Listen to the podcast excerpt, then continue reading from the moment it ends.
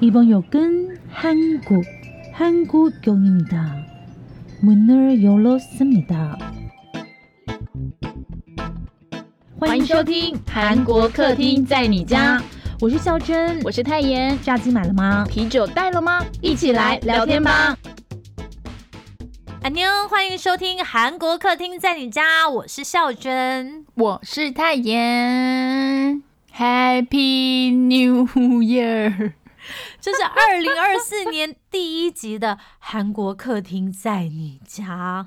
哎，我扫瞎，所以请跟我们一起，一起把情绪嗨到最高，因为要迎接新的一年，我们要活力满满。你干嘛？是在干嘛？哎，不用这么一开始就把力气用完，累死我了。就是你知道，一月一号完了，然后上班以后就没有什么力气，真的。而且我今年就是疯狂的一直想要去升旗，但我还是放弃了。本来去年的底的时候，我就说，对对对，我就一直问大家有没有去过升旗的。然后因为我就很想很想去升旗，因为我看到这次的礼包好像有什么地瓜类的，因为我就喜欢吃地瓜。你看我也为礼包去哦，就后来放弃了，因为真的是不想起床，就是这样。And the end。哎，而且我不得不跟你们说，其实我们这一集呢，都是在十二月二十四号录了，就是预录的。然后他这个时候就已经先预告他 一月一号。对我一定是绝对不会，因为后来发现他们跟我说什么，你要把早点去啊，因为那个才可以挤到前面呐。我就想说，那礼包呢？但我又不知道礼包到底能不能领得到，所以我就 OK，拜拜，睡。然后我就想到说，哎，我可以跟你们分享，就是我生命有史以来，截至目前为止。我觉得就是我自己印象比较深刻的几次，就是一月一号做了些什么。就是有一次，我觉得我自己很喜欢啊，就是我去正东京看日出。然后你知道那时候就是冬天很冷，然后我自己一个人去哦，高多啊，自己一个人坐上往江原道的火车，因为那个时候还没有高铁，那时候好像是呃在韩国念书快结束了吗？哦，不是，没有没有没有。哦，反正那个时候呢，就是自己一个人从首尔，然后坐火车，注意是火车哦，然后就是到这个江原道。因为我非常非常着迷于就是冬天坐火车去江原道，因为你知道那个冬天如果有下雪的话，那个铁道都是就是会有雪嘛，然后外面都是一片那种雪白的世界。虽然虽然真的真的很冷，可是我就是很喜欢那样。可是我奉劝大家就是不要在就是要迎接日出这一天去，因为同时也会非常非常多的情侣去。我那一次去呢，就是我前后左右呢，要不就是情侣啦，啊，要不就是那种大学生啊，就是你知道很热血，一群人要去，那就我自己一个人孤独的呢，我都带了一本韩文小说，然后跟我的这个那个音乐，然后自己一个人去，然后去到那里呢，大家又是很兴奋的，就是啊去吃那种什么，就是你知道火锅啊，很多人一起吃的那种啊，我我不行，我就是只有去走去那种就是 Kimbap 店有没有点了一碗 泡面，好惨。因为你火车到的时候还没有日出哦，就好像我记得好像是凌晨大概三四点的时候，还是几点的时候到，然后你要等到日出，大不差不多也要六六点多快七点，所以是在一个非常非常寒冷的呃冬天，然后非常黑的夜里，然后。你要在那里，就是可能在火车站坐着，超冷的，然后迎接这个黎明的到来，所以也是真的是蛮有意境的一个感觉。那我是希望说，大家都可以找到就是呃适合一起去迎接正东京的人。我有话要说。什么？我觉得听起来是一个很棒的经验。我本来以为分享是会往一个非常特别的经验，但我听完我觉得好难过。你是说吃泡面跟自己迎接黎明来的这一部分吗？对对，我有点难过。我跟你讲，这还不是最难过的。什么？因为那个年代呢，就是还不流行带自拍棒，还就是我那个时候我不知道为什么，反正我没有带自拍棒出去，所以当日出了。日出的时候呢，我一边要忙着拍这个徐徐上升的这个太阳，然后一方面呢又要帮我自己跟太阳拍合照，那才是整个过程中最悲伤的事情。因为旁边的人呢都是在帮他们自己的朋友或者什么拍合照，我要等到他们全部拍完一轮以后，才能够去旁边说：“ 丑弟哦，可以帮我拍。”哦，太阳已经是 整个快升上去，就已经不是特别的曙光了。也不就是某一天的太阳升起吗？对，但是但是我要说，这还是一次非常非常特别的经验，因为嗯，我我记得我其实，在节目里面好几次跟大家讲过，就是如果你有想做的事情的话，你就是可以赶快自己去做，因为未必你未来会找到一个愿意跟你一起做的人。像我后来虽然去了好多次的韩国，但我就再也没有去正东京看过日出了。因为像我就没有办法跟他去啊，那个行程我听起来我就会打枪他，对，因为他不喜欢太冷的时候。所以就算一起有人去，不就算一起有人去，也不一定能够一起走你想要走的行程。对，所以其实我那一年，哦，我那一段时候其实是保持着这样的感觉，就是我真的很想去看嘛。其实有没有人陪我去，真的没有关系，我就想要自己去看正东京的日出。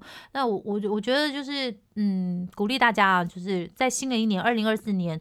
就算是自己一个人独自在这条路上前行也没有关系，想做什么就去做好不好？哎、我这样有励志吧？我觉得你一直啊，因为我最近就很想要自己去做很多事情，比如说我就自己一个人想要去吃牛排，然后一个人想要干嘛？因为就是我不用我不用做太多的选择，跟我不用花太多的时间做选择，跟太多时间在等待，因为时间真的会越过越快。我不知道大家有没有这样子的觉得，然后有时候现在也觉得一一个人去做很多事情比较快啦。不用在那边什么，但是我还是觉得两个人状况之下一定也是有好处的，所以不管是怎么样，就希望大家在二零二四都可以找到让自己舒服的状态。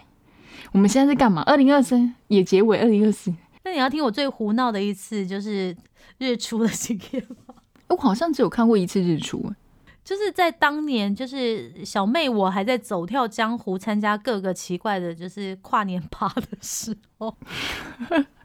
然后我们就是去参加，莫名其妙就加入了一个朋友家的跨年趴。然后那个朋友呢，就是以酒神跟就是酒鬼还有酒王，就是他们那个趴里面的三大三尊大神啊。所以进去之后就是各种酒。然后呢，我们当然是不能免俗啊。然后那个时候就是啊，狂喝啊，喝的乱七八糟。然后我不知道为什么，可能因为我就是在跟朋友聊天，所以就是逃过一劫吧。然后那个时候呢，哎，现场居然就是有一个男子，他也清醒的，对，然后他就突然问我说：“那我们要不要一起去神奇？” 其实我才就是跟那个男的也没有太熟，哎，真的是很遥远的事情了，所以现在讲起来应该没什么关系。然后呢，我就在一个非常奇怪的 party 之后呢，跟一个不是很熟的呃男性友人，然后反正我们就去一起去那个升旗的广场，然后拿了那个旗子，升旗的旗子，然后参加了升旗。如果我印象没错的话，这应该也是我有生以来唯一一次的升旗。谁没事去升旗啊？升旗真的很累耶。又我觉得升旗的升旗的前提一定要达到一件事情，就是你一定要有跨年这个行程，而且你要在散场，然后因为你散场塞塞塞塞差不多，你就可以去升旗了。如果散场很快的人，应该也不会想要去升旗，就会转换成去吃早餐早餐或是什么的这种。所以我想说，天啊，我就真的没有升级过，可是真的是跨完年之后去吃东西的经验是蛮多的。那你有什么就是特别的跨年，或者是就是呃一月一号的经验呢？嗯，我也是还在走跳的时候，你现在也是还是在走跳的时候啊？对我现在跳不太起来，膝盖有点痛。那时候跳比较高的时候，哇，我那时候真的很佩服我自己。我在学学学生时期，哎、我可以插播一件事吗？嗯，现在跳很高的，不用跳就很高的。哎、我们录完上一集的时候，我就跟泰妍在讲，因为我们上一集的十大里面不是有一条是那个七八九世代嘛，哦然后我就跟泰妍说，七八九的人应该会想说，为什么零零后就跟我们 就是从此断层扬镳？因为零零后，你去算算他，他才刚大学毕业，好不好？他在还在念书中，真的没有办法把他们算在我们这边。我就想说还在走跳，所以现在讲现在还在市面上走跳的人都是零零后，是不是？我们是用走，他们真的还有在走跟跳，我们是跳不起，不想跳，太累了。然后那时候还在走跳的时候，我真的觉得有庆幸哦。那时候认识的真的妹都不怎么，我那群妹都是很正，我认识的妹哦。然后那时候就是有一个有一个，然后她的男朋友就带我们去他家的别墅，好冷，我以为你要说富丽堂皇，好有钱。我觉得那个别墅，他有说，因为他们真的不会去那边，所以只能算是山上的房子，好吧？应该讲成是山上的房子。但我年轻不懂，年轻不懂事，我觉得它是个别墅。但我现在心心情静下来想想，我等下觉得它就称上是山上的一栋房子，哇，真的好冷。可是那次经验真的很特别，因为就我们自己在里面煮，自己在里面烤，然后出来看烟火，然后因为那个时候的景观非常好，我们的位置非常好，所以就真的不用人挤人，然后你就可以看到旖旎的烟火，然后在里面烤肉又什么，然后累了就直接在里面睡啊，然后就隔天又继续，然后白天我们就是下山，然后再去吃早餐。我觉得那应该是我在别人家从跨年到看日出一个最完整的经验，在别人的家里面，一般大家都是在外面或公共场所吧。哇，你这样讲，因为我刚刚讲的都是升旗啊，就是看日出嘛。你这样也勾起了我就是无数次的那个跨年的经验呢。然后我觉得很适合在今天分享的是。其实我有两次，就是有两年的这个一零一的烟火，都是在信义成品的这个广场前面看的哦。可是他，嗯，对，十二月二十四号的时候，信义成品已经结业了嘛。然后我那时候看到信义成品结业的时候，其实我觉得，呃，就是我对信义成品也是就是蛮有感情的，因为我们的公司就是在内湖嘛。哎，现现在讲可以吗？就下班之后没有什。就还不想回家，然后想要做点事，一个人的时候，我就会去信义成品看书，然后看有什么书要买回去，然后或者是有时候跟你们约在那个信义去吃饭的时候，你们还没到，对啊，我们蛮常约在那边，就会先去啊，大家都会先自己各自去买东西，我们都不喜欢约在一起去，对，明明同个公司下班，然后跨年的时候，因为就是下班时间有先后，然后就是也不想再待在公司，然后 然后跨年的时候呢，就是。嗯，对，有两年就是挤在信义成品的那个前前前面的广场哦，看一零一的烟火。老实说，我觉得还蛮浪漫的。现在以后不知道那边会变成什么样哦，很难说。但是的确就是不会有那个味道了啦，书香味没那么重。但是我们两个应该很期待的是，跨年完之后我们的重大行程，就是我们的杂七杂八团要 吃饭了。对。杂七杂八，我们时尚纠察队又要吃饭对，但是就不在这一集告诉你们了。我们一定会很胡闹的，所以我们会留在下一集讲。还有什么跨年的经验呢？好像哎，我有好几年，有两三年都是去韩国跨年的哦。因为他们跨年的话，我自己是会去普信阁听那个钟声，因为听完那个钟声，我就会觉得好像一整年都有被祝福到的感觉。然后完了之后，就会有很多那种民间的那种。呃，表演团体，然后我觉得很神奇的是，可能因为人很多吧，所以在韩国跨完年以后不会觉得冷哎。在台湾的跨年不觉得冷啊，可是你要走去跨年的路上很冷啊，对不对？不会，因为你会很早就去，然后就太阳还没下山的时候你就要出发了，不然你会卡不到位置。然后塞在，对对对，然后塞在人里面，所以就其实不会很冷。哦，哎，但是还是要提醒大家，人多这种散场的时候，特别要注意自己的安全啊。那真的，真的，真的，真的，真的，就是梨泰院事件以后，真的是提醒大家，不管到哪里的时候，其实都要注意一下周边。如果你发现那个人口的密度啊，真的太急的话，太紧的话，就是放弃了，赶快走，因为那个地方一定还可以再去的，你不要这样子去挤，好不好？人少的时候是走起来是最舒服的。哦，哎，那新年的第一天，我可以分享我就是荒谬的梦境吗？可以，你把你新年第一天就做梦，你太厉害了吧你。不是，我前阵子啊，因为我就是我皮舌就还在痛嘛，然后有时候就是可以短暂睡着的时候，我不知道为什么会做了一个这么荒谬的梦，哎，就是在梦里呀，我人啊就是身处在就是二零五零年后的那一种就是未来的世界，然后在那个世界呢，就是很奇怪，就是梦里会有一个大前提。就是我就是知道说，如果没有做婚姻登记的话呢，所有的市民福利啊，跟那个什么税金啊，都要变得很高，跟什么，我不知道为什么我做梦都还要想到这些事情。然后呢，这个时候呢，就有一个长相还算就是蛮算俊俏，然后。看起来也算是一个正常人，然后有工作的男子，就突然间他来来问我说：“哎，这个孝珍，我跟你一起做婚姻登记好吗？这样我们做了婚姻登记以后，我们就可以节税，然后又可以有很多福利。”就是假结婚啊！梦里的我梦里我也不知道为什么，我明明就不认识这个人，可是我当下却有个声音告诉我说：“哎。”阿尼玛北拜哦，就是对我自己个人生活也不错。然后其实我也没有喜欢这个人或干嘛，我只是想要让我自己的生活变更好而已。结果呢，没有想到呢，这个男的是一个就是诈欺诈骗分子，他只是想要就是跟我假结婚，获得一个就是正常的身份。然后我我在梦里我是不知道这件事情的，我就糊里糊涂跟这个人假结婚了以后呢。然后结果就某某然有一天的时候，就突然间就有人开始陆续跟我投诉说，在外面被我老公骗。然后我心里想说，这到底是怎么一回事？然后最妙的是呢，连圆山饭店呢都找上我，因为我不知道为什么呢，就是我去圆山饭店的时候呢，就被那个就是被那个服务生叫住，然后服务生就跟我说：“请问这个人是你先生吗？”？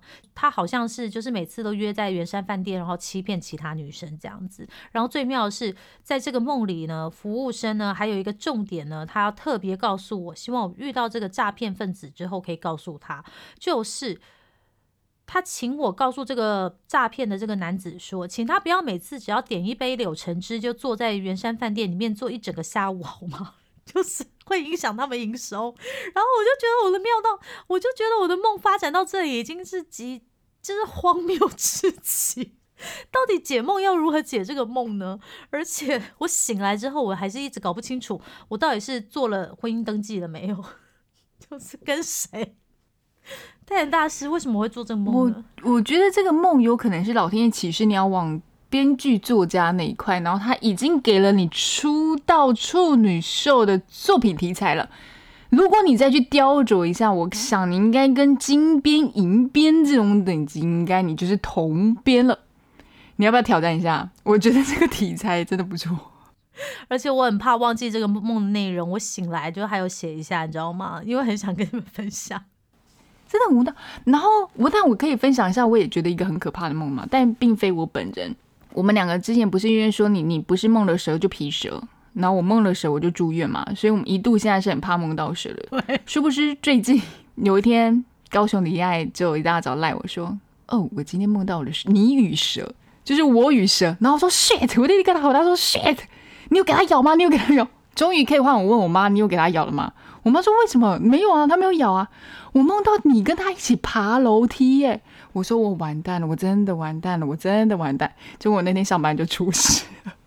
天哪！拜托不要再告诉我们有梦到我们跟谁还是怎么样，拜托不要，真的。我真的也要出一本书，叫《我与蛇的距离》。真的，我我现在只希望说，就是当这一集播出的时候，我皮蛇已经好了九成，然后不会再痛醒了，好不好？因为就是再过几天之后，我就要出发前往泰国低廉消费之旅。哎、但是这个剧情神反转了啊！后来呢，因为是我妈梦到了，后来我稍微在工作上面突然有点好转，就是那天有有有出事之后，隔天又变好转，所以我发现好像他梦会比我自己梦好很多。早说嘛，是不是？不，那天我听到梦到蛇，我那天上班很紧张，你知道吗？我就是什么东西都看个两三遍，我很怕出错。那天想说到底有没有，到底有没有，叫我同事，你帮我看一下到底有没有错，有没有错。就是梦到蛇，我真的，而且我一直问我妈说，你为什么不给它咬？然后我妈说，我为什么要给它咬？我是梦到你跟它、要咬要咬你呀、嗯就是那个梦境里面没有他，就对了。对，就是梦到我跟蛇一起爬楼梯。嗯，好啊，希望这是我们就是 真是我们二零二四年不要再梦到蛇了。要梦到蛇，一定要让它咬，可以梦，但是一定要咬，忍痛害怕被。蛇吃掉呢？应该也不错吧？不知道，真是的。好了，休息五秒钟以后呢，我们就来这个。我在说什么啊？没有啦，休息五秒钟以后，就来今天的特辑哦。今天我们要回顾二零二三的十大影剧新闻。Just like beautiful Wednesday, it's gonna be a hopeful day. 欢迎回到韩国客厅在你家，我是迎接二零二四的泰妍。嗨，我是已经位在二零二四的小珍。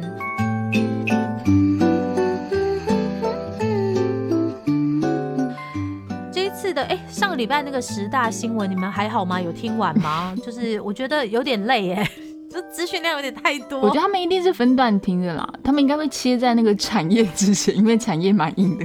他们听到产业两个字，可能就 对啊，你想想看，一整年新闻小读报的量，然后浓缩在一起耶。yes，对，所以平常好好听新闻小读报就好了嘛，是不是？然后那集就不用听了，是不是？没有啊，就帮大家一样做个懒人包嘛。我们也久违来做一下懒人包。对那今天的这个议题就很轻松了，大家就是开开心心、笑笑的听完，OK。我们要做的就是二零二三的十大影剧新闻哦。那我们是选用韩国媒体 Newses 的十大影剧新闻，来先来快速念一下有哪十大呢？韩国电影焦土化，涉毒的明星们大势所趋的日本漫画，SM 经营权大战，K Contents 的力量，体能之巅百人大挑战爆红，明星离婚热，KBS 最大危机，防弹少年团军白旗，Fifty Fifty 合约纠纷，韩国演艺圈星星陨落。哎、你不觉得影剧新闻的标就简单很多吗？而且这个感觉就不会有那么坏的消息，它感觉是一半一半的那种感觉哈。对，而且就是里面的很多新闻我们都还蛮熟悉的，因为有些我们做过特辑嘛，然后有一些也是在新闻小读报里面讲过。Yes，首先来讲一下第一条，就是他们放在头条的这个韩国电影焦土化是什么意思哦？总结来说呢，Newsis 今年总结，今年演艺界呢，韩国演艺界有两股风，一个是韩气，另外一个是热潮。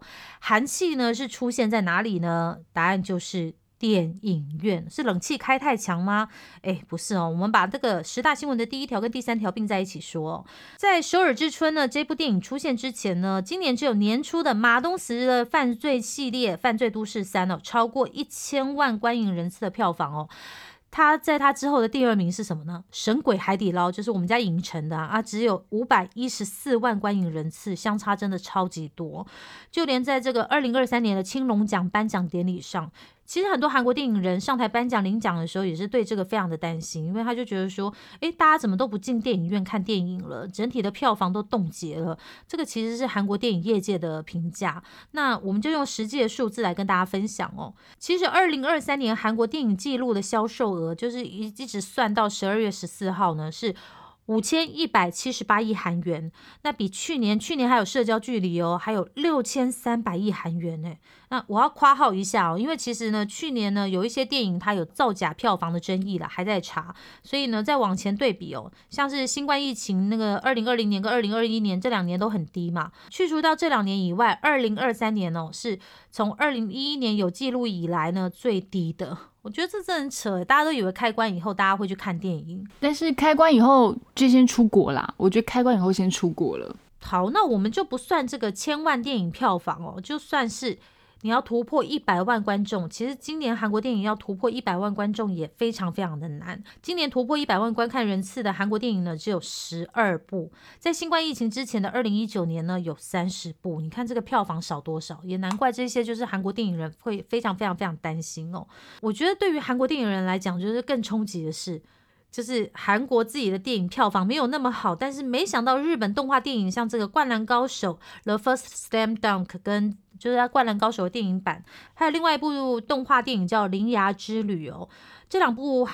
就是上半年的这个日本动画片都在韩国卖的非常好，《灌篮高手》的电影版呢，它是持续了大概快三个月的超长期票房，一共有四百七十七万人观看。那刚刚说的这个《铃芽之旅》呢，也有五百五十七万人观看哦，几乎可以说是这个日本的动画片呢，主宰了韩国上半年的票房。那下半年有哪一部呢？就是在台湾非常夯的这个《苍鹰与少年》。《苍蝇与少年》呢，在韩国是一百九十九万人观看，哎，可以突破百万人，也是蛮厉害的哦。那我我觉得他在台湾的票房也很狂哦，五天的票房呢就狂飙了六千八百万台币，荣登全台票房冠军宝座，真的是他是宫崎骏嘛？因为好像说是宫崎骏可能是他最后一部，所以大家就哇哦这样子。总结刚刚的三部日本动画片呢，在韩国呢就吸引了一千三百万的观看人次哦，哇塞！这是从二零零四年韩国电影振兴委员会有正式统计以来第一次发生的事情。那虽然说就是这些日本动画片呢，就是诶卖的这么好，有各种理由。可是我觉得最重要的是，其实像《灌篮高手》，它本来就累积了一票那种就是中年大叔啦，或者是呃比较就是轻熟女的一些就是漫画动画。的观看人嘛，后来就是再加入一些 MZ 世代，然后像那个嗯刚刚说的那一部那个《铃芽之旅》，它自己的这个故事完整性也是非常的高，所以就可以吸引很多人去看。那其实上个礼拜也有说过、越来越少韩国人进去看电影，除了刚刚泰妍说过，就是说，哎，其实就是。开关之后，大家第一件事情可能是出国，可是不可能一直出国嘛。那平常为什么就是变成电影院不是一个大家主要消费的娱乐场所呢？因为呢，其实，在疫情之前，韩国电影票呢，其实这个票价跟台湾差不多，差不多都是两百到三百。那再加上呢，其实韩国人收入比较高一点嘛，对一般的民众来讲，可能这个负担呢就不会很高。所以在二零一八年、二零一九年的时候，那时候韩国的票房，就是韩国自己国产电影的票房，诶，真的是非常的好。但是疫情过后呢，像是韩国主要的一些连锁电影院，像 CGV 啦，或者是 Mega Box 啊，哇塞！你看一般的那种二 D 电影啊，一张票就要三百六到三百八，然后如果你要看那种 IMAX 的话，要来到六百九十元呢。可是呢，你看这个跟一般民众的期待差多少？因为就有这个韩国电影振兴委员会调查，一般民众认为呢，你电影票的合理范围大概就是在两百块到两百五，这么贵怎么看呢、然后再加上有一些线上串流平台，你知道，你就等一阵子，这些电影院的电影就可以在家里看了。那我到底为什么一定要进电影院看电影呢？所以在二零二三年的年底呢，哎，终于有了《首尔之春》这个第二部破千万电影哦。我觉得真的是可能对韩国业界来讲是一个很振奋的消息，但是同时也让他们就是非常的警惕，到底二零二四年要推出什么样的题材，找什么样的卡司，然后在这些电影票价机制啊，或者是呃电影院的这一些呃相关的配套，要怎么样的处理，才可以让有更多的人进来观看？我觉得这个应该是就是韩国电影界的大课题。我好像今年也是看了蛮蛮多的韩国电影的哦，去年哈，二零二三年，我老是讲成今年，对，然后也有去看一些国片。哦，我觉得其实现在看电影啊，我买的是三百多的成人票嘛，因为没有什么用什么用什么信用卡优惠什么，我没有用。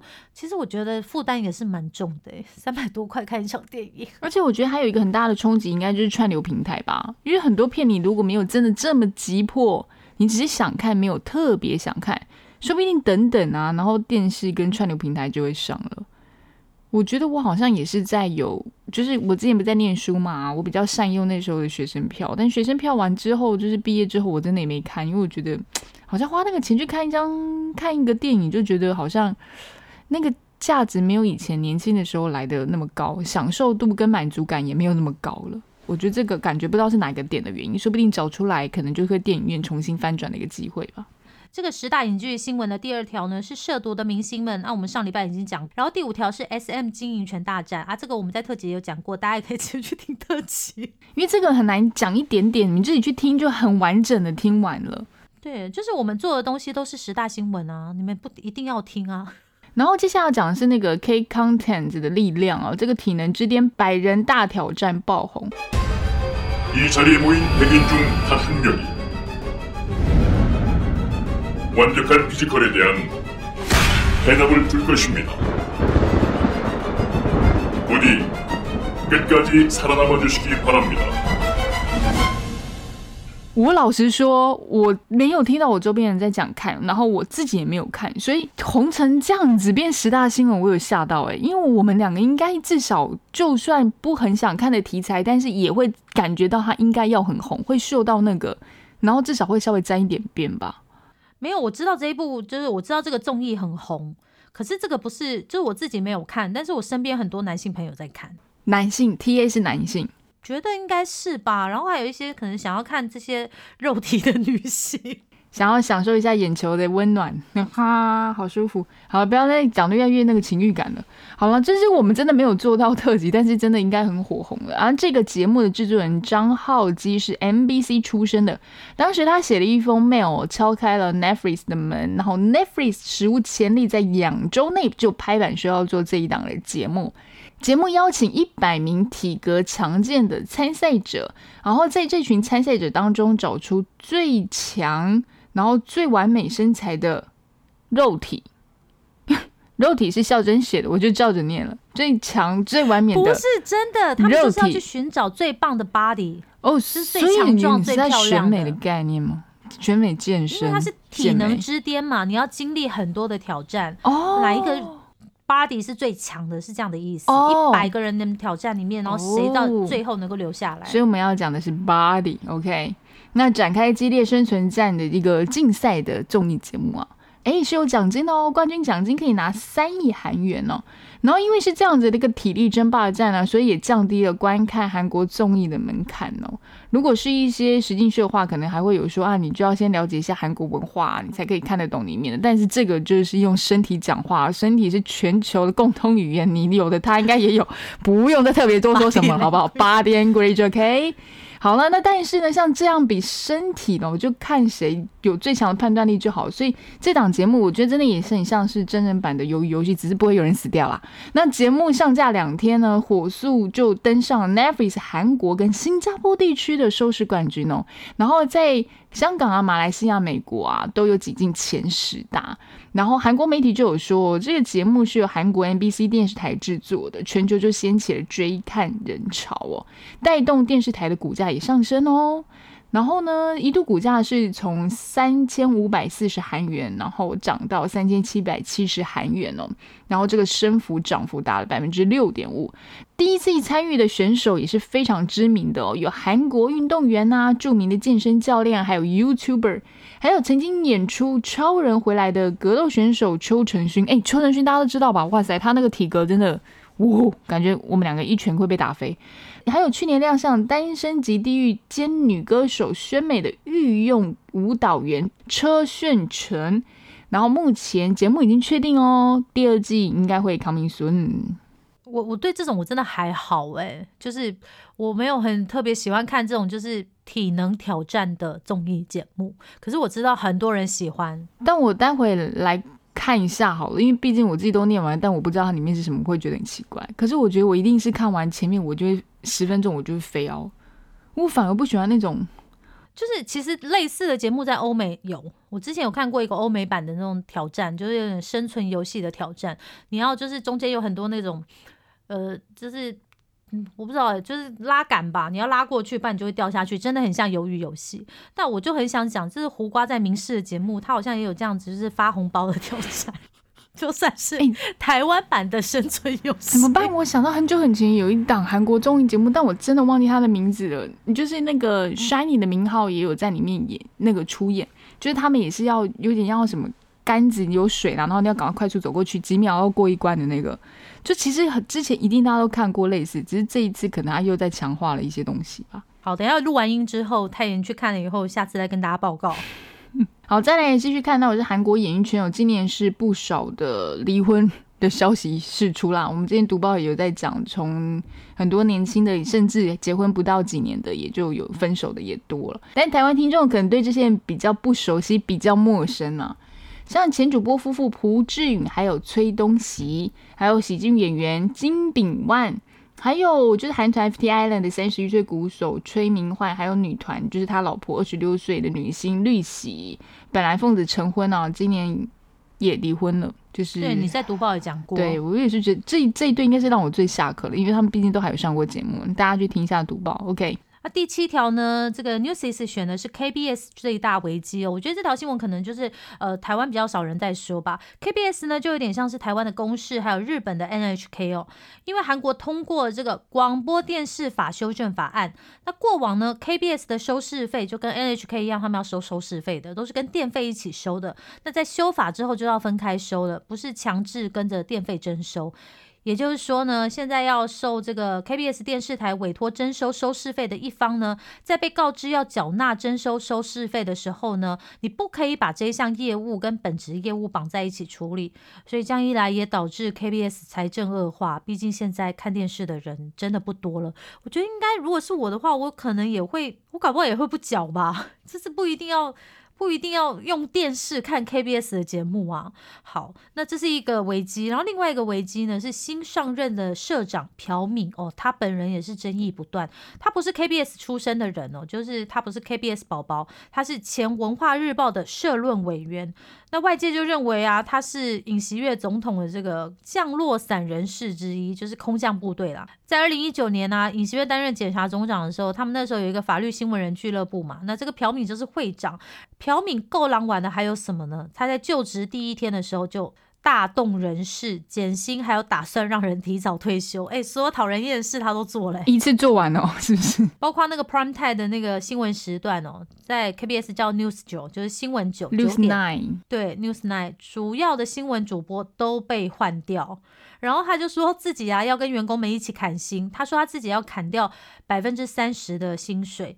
二零二三年呢，KBS 预计呢赤字会有八百亿韩元，那二零二四年大概是三千四百亿韩元啊。朴敏就说，诶，他自己会跟员工一起砍薪，他自己要削减百分之三十的工资嘛，然后其他的员工处理的方式就是冻涨，然后他还打算叫二十年年资以上的员工呢办名誉退休。我说真的，如果是我是 KBS 的人，我也会不爽诶。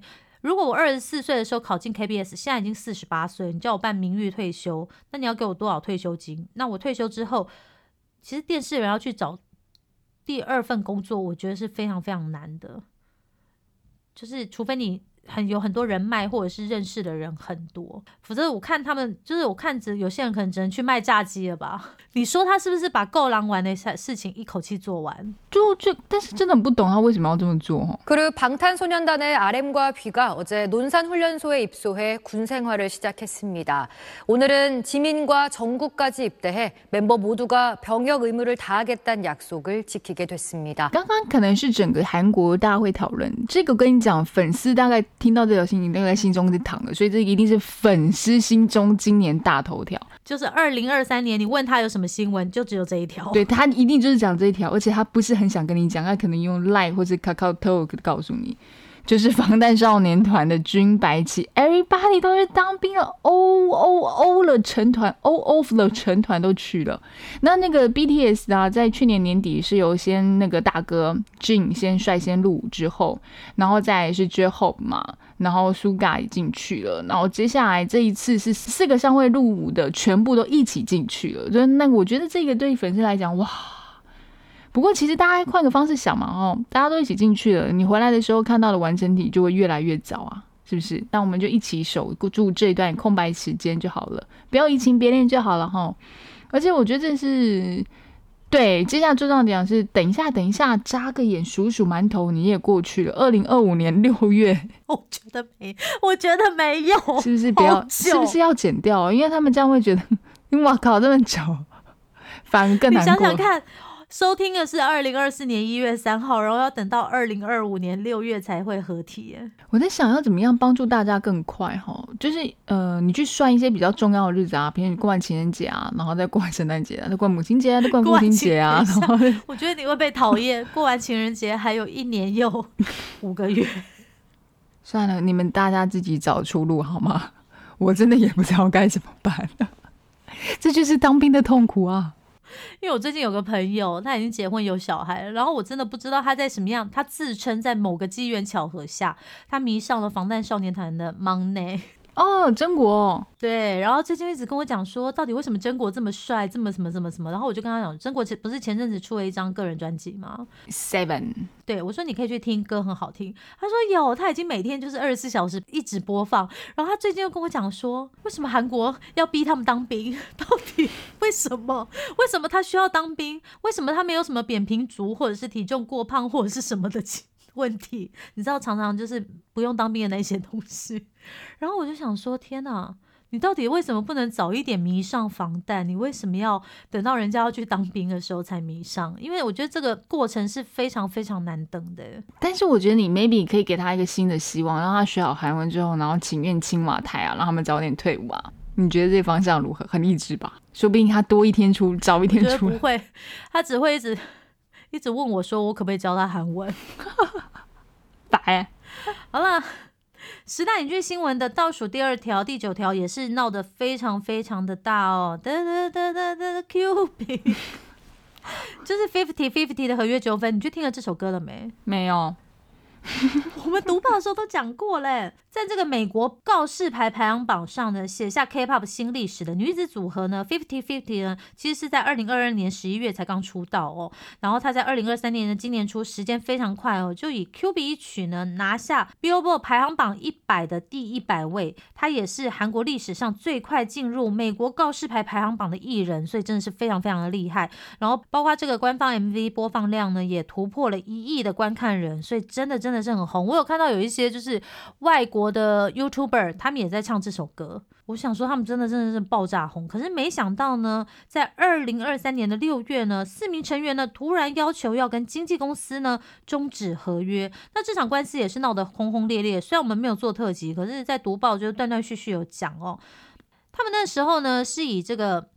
经纪公司没有履行合约义务呢，然后就是宣布要终止合约嘛。然后他们也强调说，没有外面的人叫他们说要终止合约。那双方那个时候是彻底撕破脸啊。然后经纪公司一度说是这个韩国华纳呢，就是外部势力让他们就是终止合约，因为他们的经纪公司是比较小型的经纪公司。那有些人就觉得说，哎，你怎么红了以后？就想要终止这个合约，然后去加一些大的经纪公司。可是后来韩国华纳呢就迅速的撇清。可是这已经让 Fifty Fifty 的形象就是重伤。不止呢，他们活动就是都终止。然后原先呢，你们知道那个 Barbie 的电影主题曲是要由他们唱的哦，然后也被取消。我觉得这个真的是哦，我不知道怎么讲哎，因为你知道 Barbie 后来就是非常非常的红。他们这样子，这种这个举动根本就是，哎，给我一句成语，自断前程。对，谢谢，不用客气。对，然后事情呢就这样子一直闹闹闹闹到十月以后呢，经纪公司呢就开始去查案，然后就发现说是因为他们外包给一家叫 The Giver 的公司呢有问题哦。Fifty Fifty 的经纪公司代表全红准呢，他就不断的跟媒体控诉呢，他外包这家公司的代表安胜日煽动 Fifty Fifty 这些恶行恶状，然后来到十月的时候呢，其中一位成员呢。Kina 他正式撤销上诉，然后回到原来经纪公司的怀抱，就是回到全红准代表这一边哦。甚至他接受第一社的报道说，哎，这个安胜日呢骗了成员，然后也对他的对成员还有成员的父母呢进行有一种就是煤气灯效应吧。然后那个时候呢，这个经纪公司的老板全红准呢，他就说啊，终于有一位看清真相的成员，也感慨的说，虽然晚了，可是他还是想要原谅，鼓起最后的勇气的这位 Kina 哦。那 Fifty Fifty 呢，就是他们这个合约纠纷将近四个月之后呢，最后只有一位成员回来，那其他三个人呢，就是确定要宣布解约，然后 Fifty Fifty 的这个组织呢，我觉得真的很可惜，因为他们就是确定要解散了啦。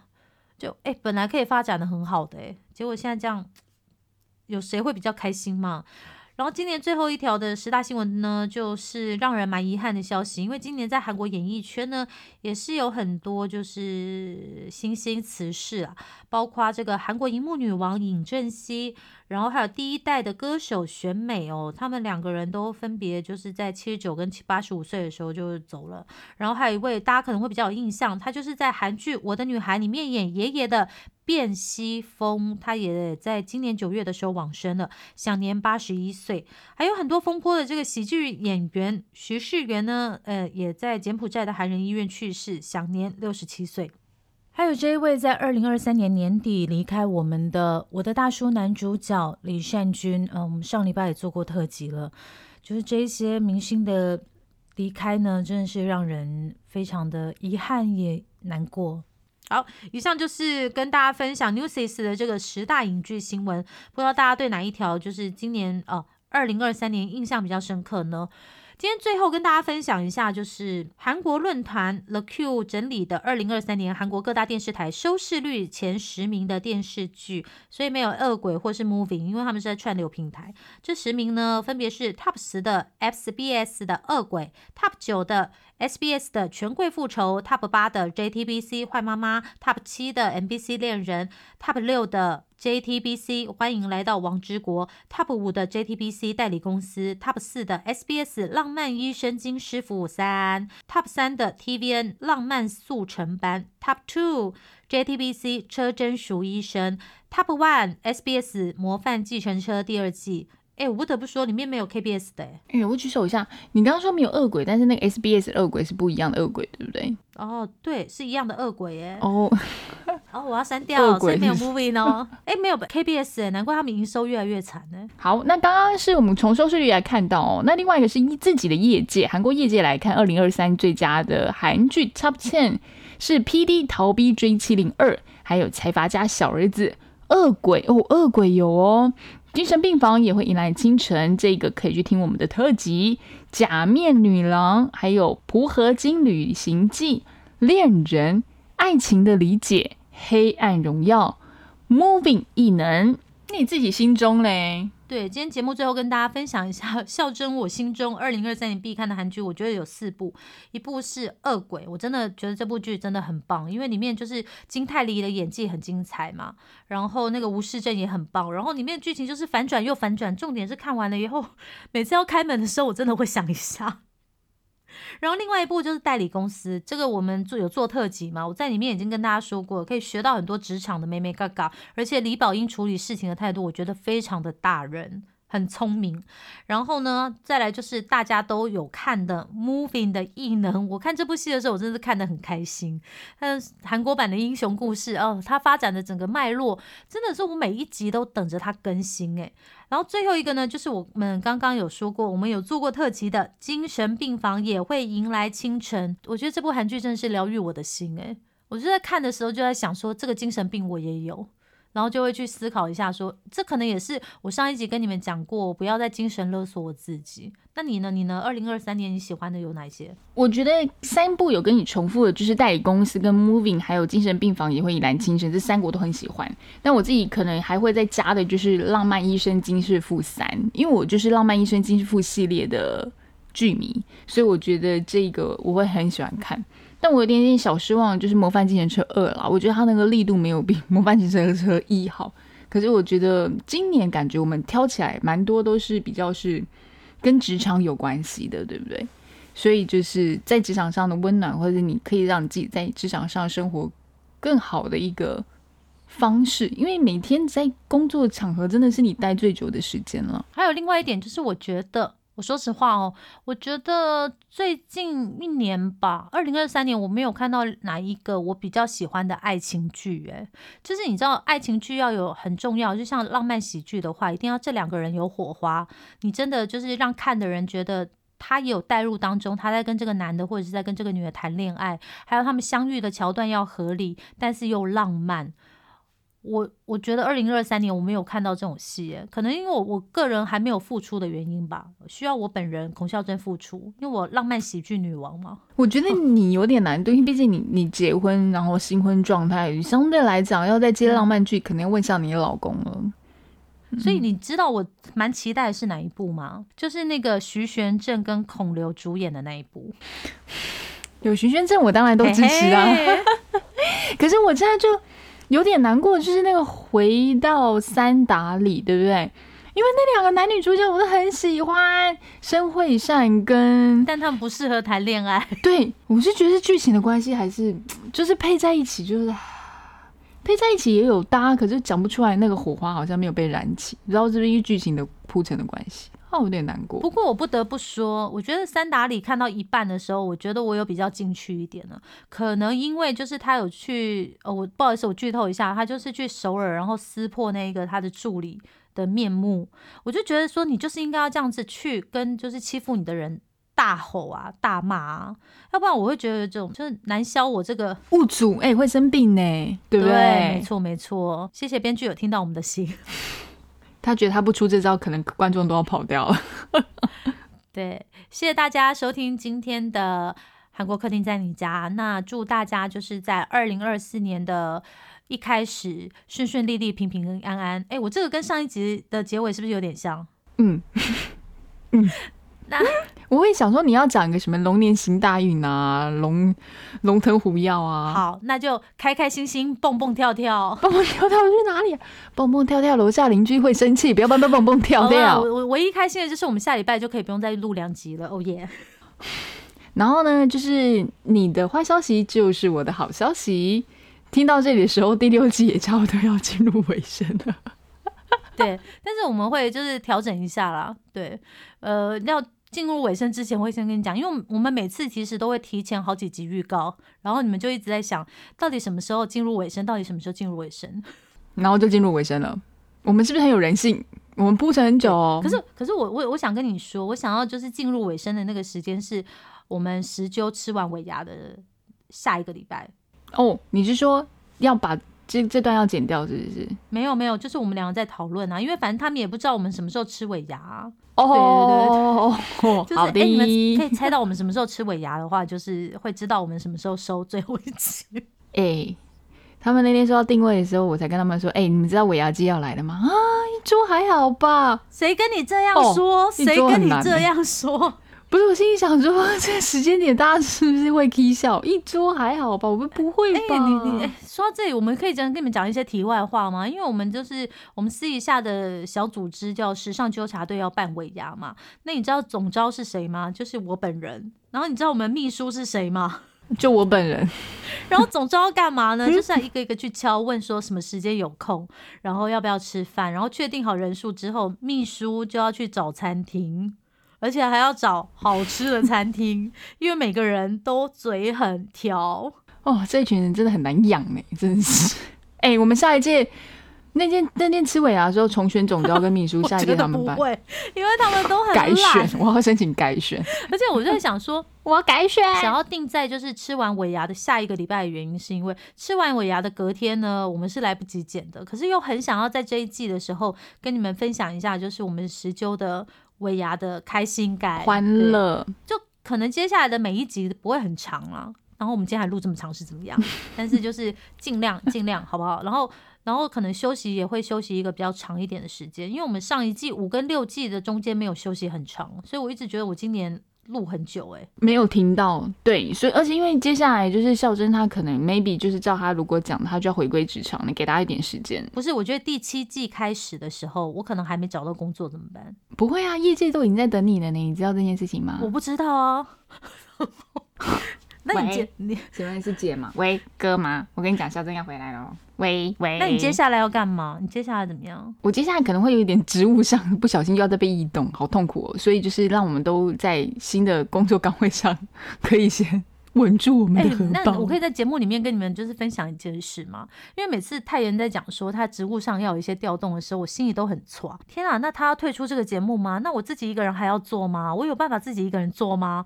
我我要自言自语吗？可是我好像也没办法。那那要放弃吗？放弃好像又有。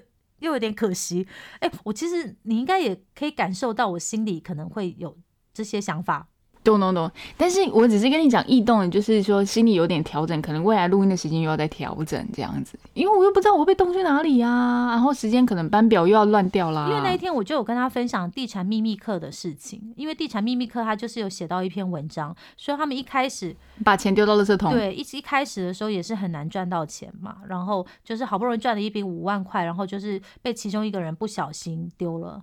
然后不小心弄丢钱的人很自责，嗯，然后另外一个人就一直跟他讲说啊，没关系啊，你不用给我啦，我们再赚就有。我看到这个事情的时候，我真的觉得他们两个是人间不可能再有的组织吧？因为之前我们有跟你们分享吧，就是一个人去专心搞这个地产秘密课，然后另外一个人把赚来的薪水一半养他。还要养他。我觉得人间不可能有这种人呢、因为我立刻传给泰妍说，怎么可能这样还不拆伙啊？这什么？对啊，然后你知道我跟他说，我们两个不会发生这种事情，也不会拆伙，原因是因为我们拿到五万块之后立刻就会分完，不会有人把它丢到这种事情。